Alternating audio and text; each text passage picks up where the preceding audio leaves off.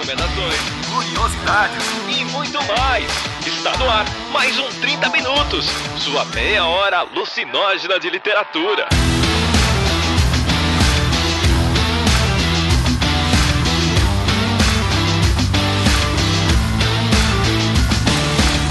Esse é o 30 Minutos, o nosso podcast de literatura amado, e eu sou o Vilto Reis, e estou aqui acompanhado dela, o nosso furacão nesse podcast.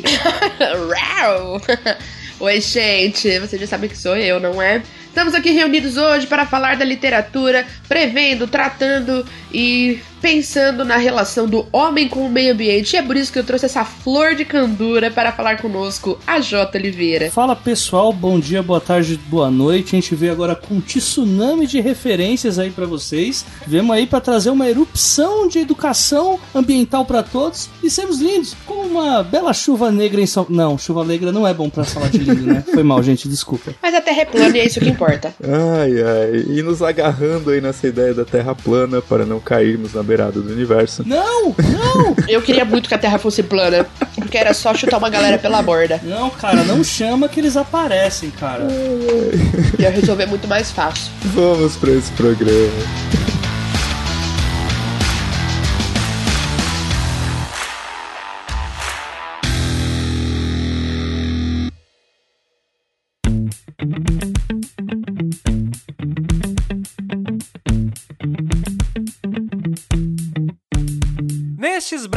Recadinhos do 30 minutos, enquanto nós ainda temos recadinhos, na verdade temos bastante 30 minutos e bastante recadinhos. É comigo mais uma vez, gente, o Beber, o editor dessa pequena loucura aqui, dessa loucura breve. E falando de brevidade, vamos manter esses recadinhos rápidos aqui como sempre.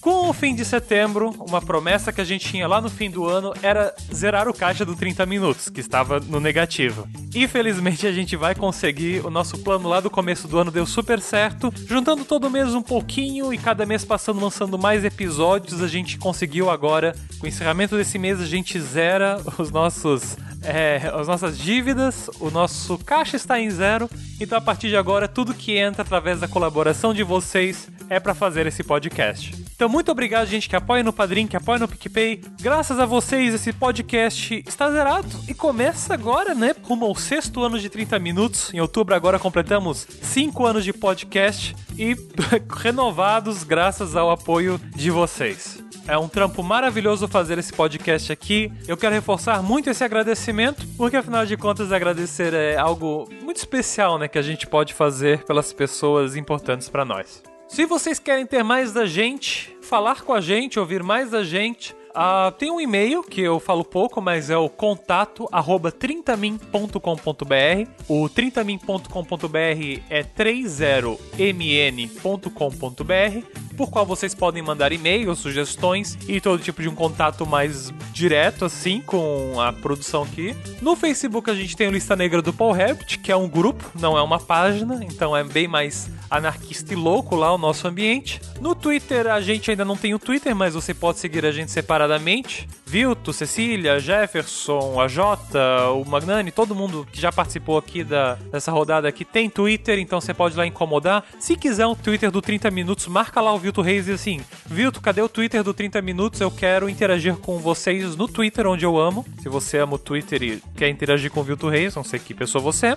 Mas no Instagram, quem cuida lá da, do nosso arroba é a Cecília. Então se quiser mandar uns coraçõezinhos pra ela, ela tá no 30 Minutos Literatura ou a arroba é 30 Minutos Underline Podcast. Então aí nas redes vocês podem achar a gente, seguir a gente e interagir do jeito que você quiser. Comentários, como sempre, eu posso trazer aqui nos recadinhos com vocês. Junto disso, hoje é um episódio de recomendações, gente. Então, as recomendações estão no post e também vão aparecer ali no feed de vocês. Clicando nos links, vocês ajudam e comprando pelos links, vocês ajudam também. A gente só tem uma parceria direto com a Amazon também, porque a gente solta os livros pelo Kindle KDP.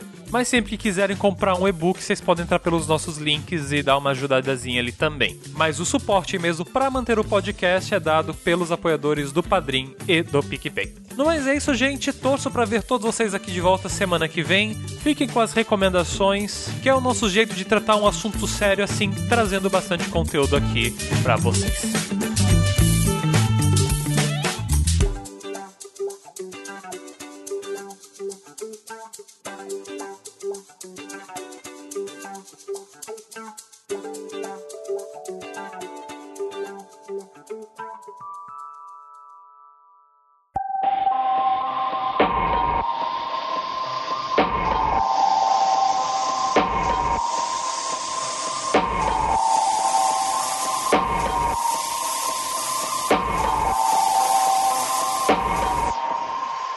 Então, nesse programa, a proposta é nós falarmos aí de livros, né? Onde, a, ou melhor, o clima, né? o ambiente e tal é influenciado, ou funciona quase como um personagem, ou chega a ser o vilão aí dessa história. E eu acho que isso é mais forte em filme, né? Essa coisa de, sei lá, um cataclisma, e daí, sei lá, as pessoas fugindo. Existe uma categoria de filmes de catástrofe por ano em Hollywood, né? Mas em livros eu não sei se é tão forte assim. Eu sei, vai aparecer 500 pessoas com 500 livros falando. Foi proposital. E essa ideia não poderia vir de outra pessoa senão da Cecília. Ah, só podia ser a Cecília.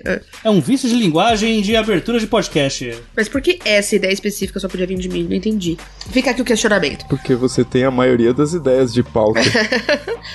Enfim. Bom, na verdade, a gente vem vivendo um momento. A gente vem vivendo um momento bastante conturbado no que diz respeito às relações humanas e sua interação com a natureza. E aí eu achei por bem a gente montar uma lista, que é algo que faz tempo que a gente não faz, comentando e trazendo livros que tratem de alguma forma de um desastre ambiental ou algo que tenha afetado o meio ambiente ou da natureza como um protagonista, enfim, dessa, de textos que explorem um pouco essas questões. É, pensei pra gente ter essa, esses argumentos aí. Já é assim, ó, já que não vai dar mais no, pra nós produzir ciência no Brasil porque acabou as bolsas, certo? Já que não tem mais como, acabou tudo. Então o que, que a gente faz? A gente vai na literatura e fala: não adianta fugir porque como vai explicar vendo o céu raiar sem ele pedir licença, entendeu? Tá aí já. O que, que vai fazer? Vai pedir os livros agora? E sempre é bom a gente colocar, né, que tem uma galerinha aí que acha que falar de natureza, falar sobre condições climáticas, coisa e tal, é uma moda do momento, né? Só que a literatura tá aí fazendo isso há um. Vai, desde anteontem, né? Não, alguns anos, algumas décadas talvez. Eu acho que é uma coisa de explorar a relação do homem com a natureza. Um dos exemplos que eu vou trazer, inclusive, vai falar. Vai, a, a natureza é o termômetro do que tá acontecendo na, na história. Né? Então, o tempo muda, é, as árvores e tudo mais. Então, a, é, explora uma coisa que talvez em muitos ambientes, principalmente a gente que vive em ambiente urbano, tenha se perdido, que é observar a natureza e estar em interação com ela. Acho que o homem hoje em dia, principalmente nos centros urbanos, vive como se a natureza fosse uma coisa e ele fosse outra, como se ele fosse um ser à parte. Na verdade, tudo tem interação, né? Eu acho que essa é uma, uma noção importante de se recuperar. Eu moro ainda um pouco mais no, no interior, embora seja uma cidade enorme, moro mais no interior, né, de São Paulo, mas mesmo assim dá para perceber que muitas pessoas têm uma relação muito mais forte com a natureza do que onde eu vivi em São Bernardo do Campo, por exemplo, sabe? Até tem aquela piada que o, que o pessoal faz, que o,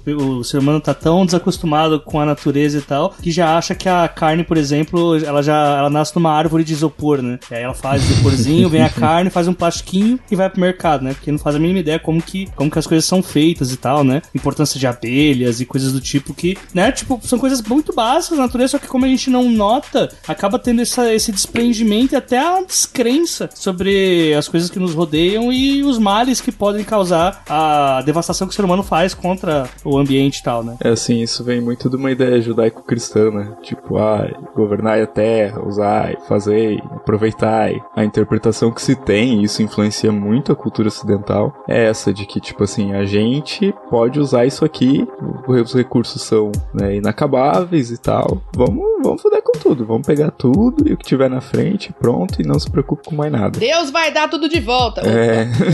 Ou não, né? Só se fizer um reboot, né? E, e aí, quando surgem essas questões da política, não, é uma conspiração contra né, o poderio econômico. Deus, é, é os comunistas conspirando contra Deus, tipo, é isso. Só tá faltando falar isso, na verdade. Não, é engraçado que eu tava ouvindo um podcast, um episódio do Mamilos, e eles estavam falando sobre vegetarianismo, e um dos convidados era o Eduardo Jorge. E ele tava fazendo esse, tipo assim, um panorama e tal, e daí ele fala a questão, né, tipo assim, o, o pessoal que defendia o capitalismo não queria aderir a essa coisa do, dos partidos verdes, porque achavam que isso era, sei lá, uma, sabe, tinham teorias da conspiração e tal. Aí o pessoal da esquerda, é, ali nos princípios dos anos 2000, assumiram o poder no Brasil, e aí, não, agora que o Brasil vai pra frente, vão querer boicotar o Brasil, não sei o que, não sei o que. Então, tipo, é, às vezes a gente fala muito de consciência ambiental, consciência ecológica e tal, mas uh, tem um mar aí de interesses na frente, né, do que exatamente esse propósito nobre e tal. Eu sei que esse não é o tema do podcast, né, mas eu vejo muito isso, assim, ah, eu vou fazer tal coisa porque vai ser melhor pra natureza, e aí, tipo, tu vê que é totalmente incoerente, sabe, com o estilo de vida da pessoa. Então, enfim, um desabafo aqui. Mas voltando à literatura, acho importante também a gente perceber uma coisa, né, a mudança que tem a influência do clima nas narrativas, do ambiente, né, nas descrições. Então, você pega, tipo assim, um clássico, é, sei lá, antigo e tal, quase não é descrito o clima, o ambiente, e, tipo, quanto mais o romance vai interiorizando, né, vai falando mais do, tipo assim, do consciente, do inconsciente do personagem, etc. A forma como é usado os ambientes, como o clima muda, né? Eu sempre cito os, os contos do John Cheever, né? Que, tipo assim, meu, é, é batata, assim, tipo, meu, se começasse a armar uma nuvem escura no céu, dois parágrafos depois tem gente discutindo e brigando, assim. Então é uma tensão transfigurada, assim, no clima que é muito interessante. E por isso que eu acho que é muito válido, assim, a gente fazer essa associação aqui nesse programa de hoje. Bom, então vamos ao que interessa. E o que interessa é falar dos livros e discutir sobre os livros. E a primeira colocação que eu gostaria de, de trazer é sobre como nas tragédias do Shakespeare, tem uma, em muitas delas tem um elemento do clima e da natureza muito forte. Uma delas é o Rei Lear e a outra é o Macbeth. Em ambas existe uma relação com o clima, a chuva, o céu escurecido, o vento, né, que, que traz e que volta. Então, toda vez que algum personagem menciona alguma coisa do clima, vai haver uma virada de enredo, assim, sabe? No Macbeth, inclusive, essa relação ela é tão aproximada, ela é tão intensa. O, o Macbeth ele é derrotado por uma floresta que anda. É, então, não sei, não sei se vocês já viram ou já leram Macbeth, mas é isso, né? Uma das profecias é que o bosque, né, vai, vai andar até eles. Tipo, ele, as bruxas falam: Ah, Macbeth, sabe o dia que você vai perder? O dia que você perder vai ser o dia que a floresta andar até você. E ele fica achando que isso é uma forma de dizer que ele não vai perder nunca, né? Porque quando que uma floresta vai andar? Ele, ele entende errado, né? O famoso homem branco hétero entendendo tudo a seu favor. Ah, Macbeth, sabe o dia que você vai perder? O dia que um homem que não tivesse sido parido de mulher é, for pra cima do ser. Ele vai falar assim: ah, Mas todo homem foi parido de mulher. Não vou perder nunca, lá lá lá. Ele interpreta desse jeito. E aí vem o Macduff, que foi retirado do útero da mãe. Então ele não foi parido, ele foi retirado, né? Tipo, o parto é diferente, não foi parto normal. E aí o, os exércitos que vêm em direção ao, ao castelo, eles pegam galhos. E aí é tanta gente, tantos galhos, que parece que o bosque tá se mexendo em direção ao castelo. Então é a floresta que anda, assim, sabe? Então eu gosto de usar o exemplo do Shakespeare, porque é isso, né? Renascimento. É, e o Shakespeare usava os comentários sobre o clima né, na voz dos personagens para dar o termômetro do que ia acontecer. Então, conforme fica mais alegre, tá mais ensolarado, né? Então, o temperamento associado ao vento, às chuvas e assim por diante, sabe? Então, acho que é super legal fazer essa leitura do Shakespeare observando esse aspecto, as tragédias, tá? Observando esse aspecto quando os personagens falarem algo sobre o clima, frio, calor, vento, tempestade, sol, chuva, luar, né? Essas menções elas não são aleatórias. Tem muitas pessoas que estudam isso academicamente, né? Fora do país, por exemplo, em que você pode ser um cientista bem sucedido sucedido, né? E, e, fazer ciência com tranquilidade, sem se preocupar se você vai ter a sua bolsa cortada a qualquer momento. É, as pessoas estudam, os estudiosos de Shakespeare tem muitas pessoas que mergulham nisso, nas referências de natureza e o que elas significam, assim, sabe? Tem um ponto que você falou ali, né? Dessa, dessa profecia, né? O dia que é, as árvores se moverem e tal, né? Vai ser o dia que você vai perder. E tipo, meu, isso é muito metafórico, né? Pro ser humano, né? Eu sei, óbvio, né? Não era a intenção de Shakespeare lá em 1500 e 1600 e pouco. Mas, tipo, cara, o dia que as árvores se mover, o dia que a natureza for pra cima de ti, você vai perder. Sei lá, é que eu me piro bastante nessas simbologias e tal. E eu nunca tinha, nunca tinha lido essa interpretação, né? Até porque nunca estudei Shakespeare assim, detalhadamente. É, então, e foi uma coisa, uma das coisas mais legais que eu aprendi, assim, porque é uma coisa que pra gente passa batido. E isso, na verdade, verdade, quando a gente discutiu na disciplina, foi uma das coisas que a gente falou, falou assim, ah, em outros momentos, essa relação ela não precisaria ser explicada, porque o fato de alguém virar e falar assim, ah, nossa, é, os ventos esfriaram, é, já apresentaria para algum grupo social que estava mais relacionado à natureza, já passaria alguma ideia. Pra gente não, se ninguém falar assim do tipo, ó, oh, pensa sobre isso, a gente passa batido, porque a gente não tem, não estabelece mais essa relação com a natureza, sabe? Sim, que sempre a gente vê, é, sempre metáforas relacionadas à natureza colocando uma lição clara nesse, nesse quesito que é não dá pra. A gente sempre vai perder da natureza. Tem aquela parada de falar que um homem, o, a fúria do homem sereno é como o mar, né? Que às vezes tá tranquilo, só que você não suporta uma tempestade se estiver no meio dele. Ou senão, comparação de uh, pessoas com, com floresta, igual você colocou. Sempre tem essa analogia de que o ser humano sempre vai perder da natureza porque é algo muito maior, né? Não é algo que tá no nosso controle. Isso, e aí e que se ele, ele, ele, precisa saber observar, né? É, para saber entender o que ela tá querendo dizer para ele. Né? E esse poder de observação, ele tem a salvação ou a derrocada de alguém também, sabe? Eu acho isso muito interessante. Falando sobre perder pra, pra natureza, né? Eu queria falar de Mob Dick, porque acho que tem dois elementos bem importantes aí, né? Um, um é o mar, que é tipo assim o, monstro, né? É o é quase o, aquilo que o ser humano não domina, né? O que hoje seria pra gente o espaço, né? Esses lugares onde a gente é o desconhecido. Eu acho que o mar foi durante muitos anos, né? Pro ser humano essa coisa, a força incontrolável. Até hoje de certa forma, né? Não se sabe se a gente é, conhece uh, mais o espaço do que o fundo do oceano, né? Até mesmo, tipo assim, animais que talvez a gente nem conheça ainda porque sobrevivem a uma profundidade que a gente não tem informação sobre essa profundidade. Então é muito louco. E, e tem essa coisa da fera, né? Do selvagem, daquilo que o ser humano não domina, é, que é a Mob Dick. Então, tipo, a relação dela com o Capitão Ahab é uma relação de, tipo, o ser humano tentando dominar a natureza, mas, tipo, cara, não vai rolar, não vai conseguir. E se tu conseguir em algum momento, em dado momento, isso vai te cobrar um preço muito grande. Então, tipo, tem várias interpretações, né, da Mob Dick, tem gente que interpreta com um cunho meio apocalíptico, tem gente com cunho religioso, tem gente... Enfim, existem milhares de interpretação. Mas, tipo assim, eu acho que essa é uma das que tá mais na superfície e que dá pra gente saber que talvez fosse mais intenção do autor de demonstrar, assim, né? É aquilo, né? A gente pode torcer pra baleia? Eu torço pra baleia. Mais do que justo. Porque o Ahab é um puta do pau no cu que fica indo lá no mar. Mano, é isso. As pessoas entendem, tipo, nossa, os tubarões estão atacando os banhistas. Pera só um pouquinho. O bicho tá na casa dele, começa a aparecer lá um monte de perna, sem pedir permissão, e aí é ele, tá. Entendeu? A, a galera não entende. Quando a partir do momento que a gente entra no mar, a gente é que é de fora. Eu tô com a Ceci, eu torço pros pets sempre. Eu, inclusive, eu, inclusive, tô lado da briga. Principalmente Torada, porque a, a, o, quando dá merda é muito mais legal de assistir. A Ceci não torce pros pets sempre. Posso falar de um livro, pelo menos. Que livro que eu não torci pro pet? Eita, polêmica! O Velho Mar. Ah, porra, mas é que aí é demais, né? Tadinho do velho, caralho.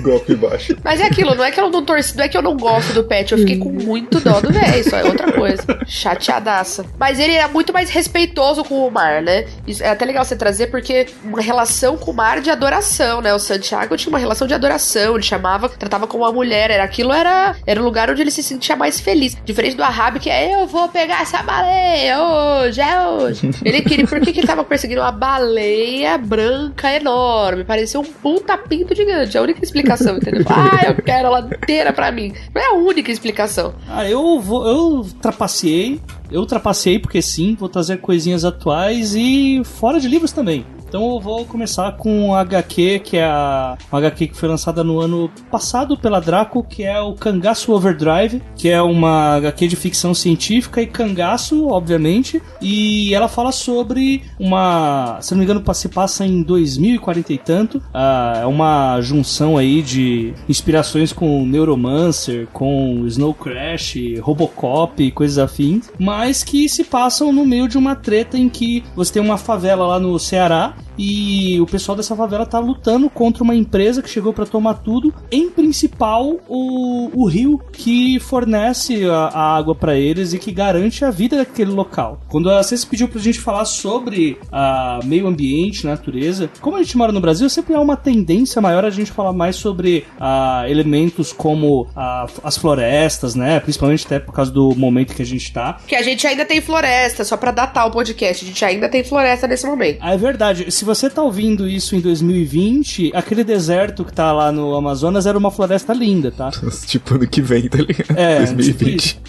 Ah, daí o que acontece? E nos lugares mais áridos, principalmente ali na. O, pra quem. não- Acho que dá pra gente né, dar uma datada aqui na coisa mesmo e colocar pra quem é mais jovem que o. Provavelmente eu, a Cécio Vilto, cresceu escutando relatos sobre a seca do Nordeste, sobre o, o número de pessoas que morria porque ficava muito tempo sem chover. E o, o ar do, de- do Brasil em si é, é um local em que quando chove todas as pessoas saem de casa pra comemorar. E agora a gente tem lá o Rio São Francisco e tal, que ajudou pra caramba. E sempre a gente tem esse conflito entre empresas privadas querendo privatizar a água pra, enfim, né, enfiar no cu do que dá pras pessoas viverem. Putz, mas se fosse enfiar no cu ainda tava bom, né? Mas. É verdade, né? Essa galera nem, nem chuca faz essa raça maldita. Eles nem limpam a bunda, na verdade, pra não receber visita. Meu Deus, Então, assim, meu Deus! Mas é, assim, é um ponto muito legal de a gente falar sobre ambiente, sobre essa, essa luta que existe para tentar usar pequeno, pequenos lagos, pequeno, alguns rios, apenas pro benefício do mercado e abrir mão total, assim, do, do que as pessoas vão precisar da- das lavouras e coisa e tal. E isso é um tema que, apesar de ser colocado eh, como futurista, né, que a ficção científica sempre gostou de abordar temas ambientais, é algo que é bastante atual, né, aqui no Brasil, principalmente em Minas, que existem fábricas como a da, da Coca-Cola, que gastam água no nível de secar boa parte dos rios que tem é, em torno ali de um local que, bem, não é árido, mas imagine isso num, num, em um local em que as pessoas dependem unicamente do rio, né? Tipo, imagina a, todas as pessoas que ficavam em volta, que todas as vilas que ficam ali na cidade do Cairo, né? Sem o rio pra poder alimentar elas, pra poder, tipo, uma empresa vai lá e compra esse rio pra ela. E é sobre isso que essa HQ fala, né? Trazendo aí uma perspectiva, ainda que futurista, um tema que ele sempre é recorrente, né? Que é o mercado tentando tomar a natureza pra si e deixando o povo na mão. Chupem, filhos da puta do mercado! Ah. É, Eu, eu, vim, eu vim só com indicação de militância, viu? Só pra deixar claro. Eu vim aqui pra. Ah, mas é o mínimo que eu espero de você, né? E se você é empresário, vá se fuder. É, vai! Ai, ai, mas véi, essa coisa de privat... Tipo assim, vou cercar esse pedaço de terra e ele é meu, né? Não, não faz o menor sentido isso, cara. Não faz o menor sentido. O que é mais irritante é que isso é feito e com a grana que os caras é, conseguem arrecadar em cima disso, ainda tem aquela compra básica de, de imprensa, ah, de é, cientistas pra tentarem a todo custo provar que não. A culpa não é minha. Eu cheguei aqui, o rio começou a secar, pô, é porque o sol tá mais quente. É, tipo, porque, cara, não faz o menor sentido. Cá, o seu, o seu chanceler do seu país, o seu chanceler, ele mandou uma dessa. De que o, não tinha aquecimento global, mas na verdade era uma medição que estava sendo, mais sendo feita mais perto do asfalto. Pois é. Eu poderia, eu poderia dizer também que é um problema quando essas coisas começam a acontecer e tem propaganda do governo pra você tomar banho eh, demorando menos? Poderia. Porque na verdade as empresas é quem gastam a água do país. Mas não vamos entrar nesse ponto porque vocês têm que ler a HQ, ela fala muito sobre tudo isso. E também sobre coro- coronelismo, que é algo que faz muito parte desse ciclo de o se vendendo pro setor privado. E aí, Cecília, qual que é a sua segunda indicação? Então, eu quero indicar um livro que me deixou muito triste, porque se eu não fizer isso, as pessoas vão achar que eu voltei a ser Cecilia Paz e Amor, e eu tenho uma reputação a zelar, né? é... Eu quero indicar Na Natureza Selvagem. O motivo pelo qual eu quero indicar na natureza selvagem é porque tem uma, uma questão da, da relação do protagonista, né? Do, do Chris McCandless. É, então, primeiro que é uma história real, então pra gente ter um não ficção aqui. E segundo, que ele é o ponto fora da curva, na verdade, porque ele acaba morrendo, enfim. E também, também por arrogância e tal, por achar que ia dar tudo certo quando tava muito óbvio que ia dar merda. Mas tem uma questão de uma tentativa, e ele, se, e ele vai resgatar em outros lugares da literatura, uma tentativa de viver uma vida mais simples e mais próxima da natureza, né? E aí ele busca, faz uma, uma longa trajetória até chegar ao Alasca, onde ele vive durante um período e depois ele não consegue sair e acaba morrendo lá. E aí tem todas, todas as questões assim do quanto é, a gente tá afastado da natureza, mas o quanto essa reconexão seria importante. Tem os erros que ele comete do tipo de uma coisa que, cara, eu só fui me ligar a hora que eu li no John Cracker falando, falei, nossa, eu ia fazer a mesma cagada.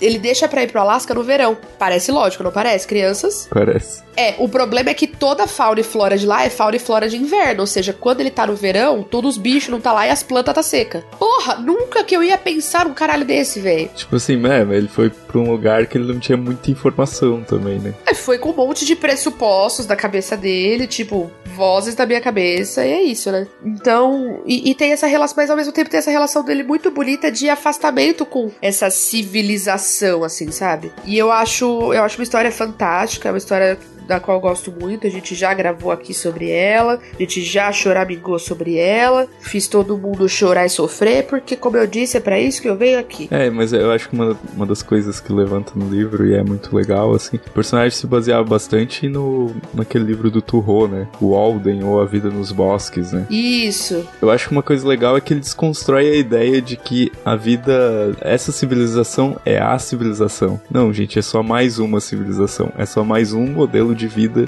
que está nesse planeta, sabe? Quando as pessoas dizem, ah, preserve a água, senão a água vai acabar. Não, preserve a água, senão o ser humano vai acabar. O planeta vai continuar aqui, tá? Ele vai sofrer, vai ter as mudanças climáticas, mas ele vai continuar aqui muito depois que a gente virar a fumaça. Eu acho muito massa esse tipo de reflexão, assim. É, é a, a contraposição da coisa, né? Do tipo, viu? É, vamos deslocar um pouquinho do seu umbigo e vamos pensar que de repente existe mais alguns, algumas milhares de espécies vivendo nesse mesmo planeta que você. E sem elas você não vai viver muito bem, tá? Só pra você saber. vai ficar meio difícil. A abelha vai fazer todo mundo morrer. Eu tô... Ninguém quer lhe defender as abelhas. As abelhas vai matar todo mundo. Elas vão fazer um harakiri que o ser humano nunca mais vai ver a luz. E eu vou torcer por isso. Nossa, eu pensei no filme bem gore, assim, com o título Abelhas Assassinas. Não sei bem. Putz, mano. Gore? Caraca, essa, essa merda era a sessão da tarde no SBT, cara. Passava logo depois de O Chamado dos Mortos-Vivos, tá ligado? Então, falando em insetos, vou falar de um lugar onde não tem insetos. Não, o livro que eu vou indicar e que eu estou quase acabando de ler, mas tipo, é muito foda, foda demais, é A Mão Esquerda da Escuridão, da Ursula Le Guin, mais uma ficção científica. E esse livro é muito foda porque, né, tipo assim, basicamente a sinopse é um personagem humano, né, que faz parte de uma confederação de planetas de humanos, é enviado até um, um certo planeta em que as pessoas, tipo assim, elas ainda nem desenvolveram uma aviação. Então, um planeta um pouco atrasado em relação aos outros da confederação. E o que ele precisa fazer lá, esse enviado, é tipo recrutar, sei lá, trazer esse planeta para a confederação, trocar tecnologias e blá blá blá blá blá. Só que o que, que tem de diferente nesse planeta que chama atenção no livro, né? Duas coisas. Uma delas é o clima, tanto que o planeta foi apelidado pela Confederação de Planeta Inverno, porque as temperaturas são extremamente. Eles estão vivendo uma era glacial. E a outra coisa é a questão sexual, né? Que, tipo, não existe sexo definido. As pessoas lá, elas é, vivem num estado meio, tipo, como é que eu vou dizer, assexuado mesmo, boa parte do mês, e durante dois dias do mês eles entram em Camer e aí eles vira loucura. Então, assim, mas aí esses dois aspectos que são tratados no livro, eles meio que tipo assim. Será que uma coisa depende da outra? Esses comportamentos, as pessoas serem mais passivas, né? Será que isso é uma influência do clima ou da sexualidade? Cara, são vários questionamentos, vários questionamentos mesmo, assim. E interessante que dá pra ver que a, a autora fez uma pesquisa muito grande sobre clima. Né? Eu não conheço muito da história dela, então não sei se ela tem alguma formação na área. Assim, tipo, desde os movimentos, da rotação do planeta, da estrela, não sei o que. Mas ela consegue fazer isso de um jeito muito leve. Muito leve. Tipo assim, o e tem a questão de linguística também do personagem de, é, que é o forasteiro dizer, ah, tem algumas coisas que eu não consigo é, traduzir, porque, né, eles são um planeta glacial, então eles têm 20 e poucas palavras para descrever tipos de neve. Sabe que tem uma galera da linguística que se olhar isso vai falar, ai caralho, lá vem eles de novo. Isso foi uma teoria linguística muito debatida no início do século XX. Para quem tem curiosidade, só um parênteses, desculpa, é a hipótese de Sapir e Worf. É o, é o sobrenome dos dois cientistas. Na época em que se podia fazer ciência com tranquilidade, como a gente já comentou, em outros países, é óbvio. Eles fizeram isso um estudo sobre as palavras dos esquimós para neve. Então, aí quem tiver curiosidade, hipótese de Sapir, S-A-P-I-R, e o Worf, se eu não me engano é W-O... W-O-H-R-F, Worf. A Jota, você já leu? Eu, eu ainda não li Úrsula porque. Não. É, sabe o, o crush que você quer. que você é tão platônico que você só tá admirando assim de longe? Todos os eventos eu, eu fico ouvindo as histórias e falo, pô, preciso me preparar só pra ler ela. A que tudo indica assim é, é uma leitura não muito fácil e ela, tipo, ela flerta com weird assim de uma forma muito legal, né? Tipo assim, eu também tô, tava muito tempo, assim, adiando e tal, mas eu entrei muito rápido na história, assim. Eu acho que ela tem uma forma de falar de temas áridos de um jeito muito dinâmico, muito simples e poético, assim. Às vezes ela tem umas construções de frase que tu fica, puta merda, isso tá num livro de ficção científica, onde espera-se que as pessoas tenham uma escrita um pouco mais dura, mais seca e tal. Então ela é muito, muito boa, assim, muito boa nisso. E tá dentro da minha proposta, é muito influenciada pelo 30 Minutos, de pelo menos é, ler a mesma quantidade de livros escritas por homens e escritas por mulheres esse ano. Esse ano eu tenho que conseguir empatar, quem sabe, daí no próximo ano eu viro esse jogo. Tem uma coisa legal da, da Úrsula que, assim, que é, é muito conhecida, assim, a obra da Úrsula é pela parte que ela aborda realmente o gênero, né? Questões de gênero de uma forma extremamente à frente do tempo dela. E A Mão Esquerda da Escuridão é um livro no começo de 70. É um livro de 1970 e ela já tá abordando questões de gênero que, bem, hoje gente sabe como é que funciona, né? Numa nação séria, ainda dá pra conversar sobre isso. Agora aqui não dá. Mas ela já fala isso já há mais de 40 anos, né? Fala não, né? Porque a Úrsula, ela, ela faleceu e foi ano passado, se eu não me engano. É tipo uma precursora mesmo do tema. Se ela fosse homem, ia ser exaltada pra caralho, mas enfim. Ah, mas eu não tenho dúvidas que os incel do caralho ia ficar lambendo as bolas. Ela ironiza muito os homens nesse livro, cara. Ironiza muito, assim. E é engraçado que, tipo assim, ah, ela está criticando o comportamento dos anos 70? Não, são comportamentos que continuam a mesma merda até hoje. Inclusive, às vezes, uma merda pior. Então, vamos pra última indicação, a Jota. Tá, eu vou indicar então um infanto juvenil, que é o Ouro, Fogo e Megabytes, que é da parceira aqui do 30 Minutos, olha aí, Grupo Autêntica, que é o livro da coleção do Legado Folclórico e que fala sobre ah, folclore, obviamente, mas ele tem uma tendência muito grande a falar sobre ah, ambientalismo, sobre as consequências que tem do distrato da natureza. E nesse primeiro livro, Ouro, Fogo e Megabytes, a gente tem um empresário chamado Wagner Rios, que beira muito apresentadores da TV Globo que fazem o pobre sofrer pra ter audiência. Luciano Huck. É, é, apresentadores que são uma loucura, loucura, né? E esse empresário, Wagner Hughes, ele sequestrou uma entidade folclórica que é a Mãe do Ouro, que é um espírito do fogo, do folclore, e tá levando isso pra vários locais. E tá levando é, a Mãe do Ouro num cofre pra atrair criaturas mágicas do folclore brasileiro e assim fazer uma espécie de circo, algo do tipo que vai fazer ele ter muita grana. Porém, ele fazendo isso, tirando ela do habitat natural dela, que é a Amazônia, ah, ele tá fazendo criaturas do fogo ir atrás dela, dela, e isso tá causando uma série de queimadas em todo o Brasil. Veja só, esse assunto sendo abordado há mais de 10 anos atrás, mas esse empresário, assim, bem, vamos colocar que ele é um cara extremamente inteligente e ele doa para ONGs, eh, aliás, ele criou uma ONG que trata os incêndios que ele mesmo causa. Então, meio que ele usa a natureza a, fa- a favor dele, com- como o exemplo da última indicação que eu coloquei, né? E ele meio que não se importa muito com isso, porque o importante no fim das contas é o quanto ele vai lucrar com isso. O destaque desse livro pra mim é o protagonista, como é uma trama infanto-juvenil, você tem aquele arco em que o personagem ele é afastado dos pais, ele acaba indo pra um orfanato, e nesse orfanato tem algumas entidades do folclore que lideram e ensinam as crianças numa ética marxista, veja só, e o líder desse grupo é um saci ecossocialista, que é um dos pontos altos pra mim da história, que vai, é, vai contando to- toda a vivência dele com a natureza desde os tempos da escravidão até hoje, né? Pra quem não sabe, o, o saci ele tem uma história que rima muito com a história do, do Leprechaun, né, europeu, e as duas histórias meio que se fundem e viram o que a gente tem aqui com o saci, né? E ter a história dessa, dessa criatura sendo trabalhada na construção do Brasil que a gente tem até hoje, abordando em principal o que é a natureza pra ele, é bastante enriquecedor para o público para qual é voltada a história, né? Você ter crianças, adolescentes aprendendo sobre a natureza, sobre ó, os riscos que, que tem de você não cuidar do, do ambiente.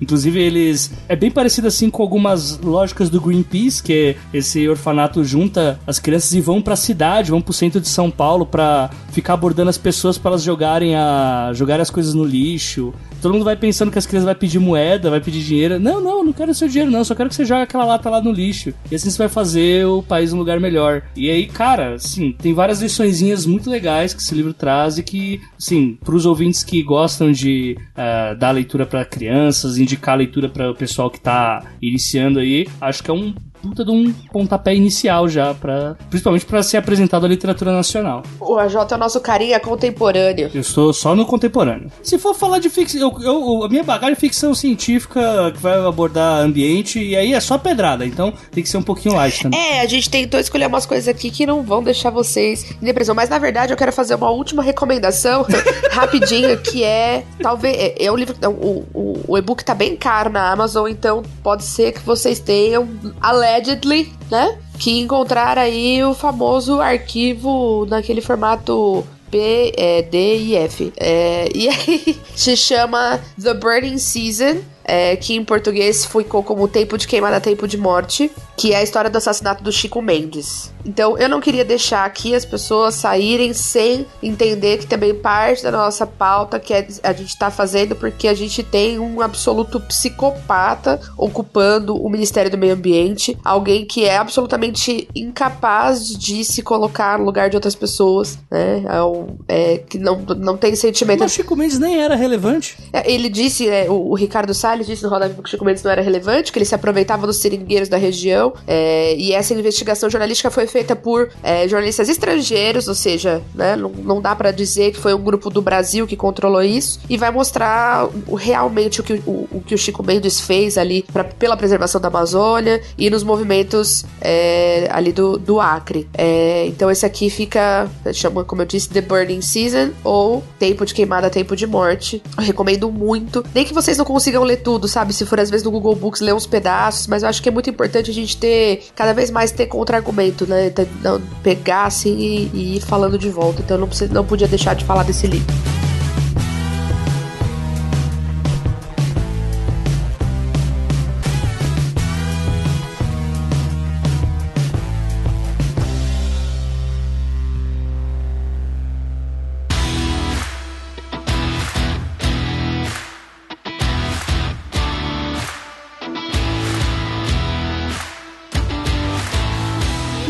Minha gente, muito bom chegamos aí ao final desse episódio. É, vocês querem fazer algumas considerações finais? Olha, é o seguinte, eu não me considero uma pessoa, eu não, cre... não sou uma pessoa que cresceu em muito contato com a natureza, e até hoje eu não sou uma pessoa, assim, do, do meio do meio ambiente, assim, não, é, eu sou, vivo na predinho, cidade, asfalto, eu sou desse, desse lugar, assim. Mas eu acho que mais do que nunca a gente precisa se deslocar da nossa zona de conforto para conseguir pensar sobre como tá a nossa relação com o resto do planeta, né? Não só com as pessoas, mas também com os recursos naturais, como preservá-los, como fazê-los é, renderem de uma maneira um pouco, um pouco melhor, assim, sabe?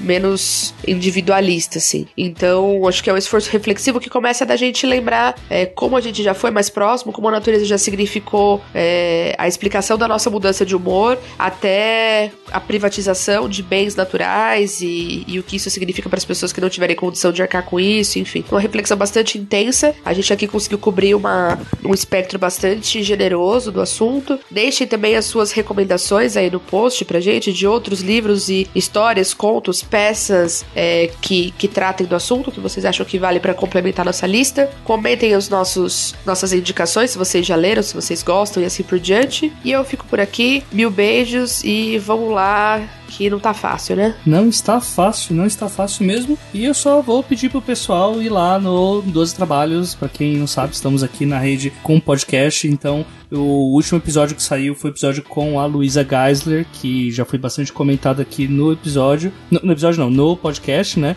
É, principalmente em tempos em que Jefferson não tinha sido deportado pro, pro país dele para nunca mais voltar. Então, assim, é um episódio bem legal e principalmente por causa do último lançamento da Luísa, que é um Young Adult que se passa totalmente no ambiente florestal e que é muito gostosinho de ler por causa disso. Então, acho que vale a pena dar uma, uma escutada lá, quem tiver interesse. E E fica aí esse convite para vocês e para ler também outras coisas que tenham a ver com natureza, com ambiente, com. enfim. Uh, e não só focadas na, nesses pontos que a gente colocou, né? Tem vários outros assuntos que, que falam sobre problemas de chuva preta. E, ah, não, não vou deixar ninguém chateado hoje. Não, não, não, chega, chega. Não. Eu já fiz esse papel. Fico, deixa, pode ser só uma pessoa, não precisa ser todo mundo. É, busque conhecimento, pessoal.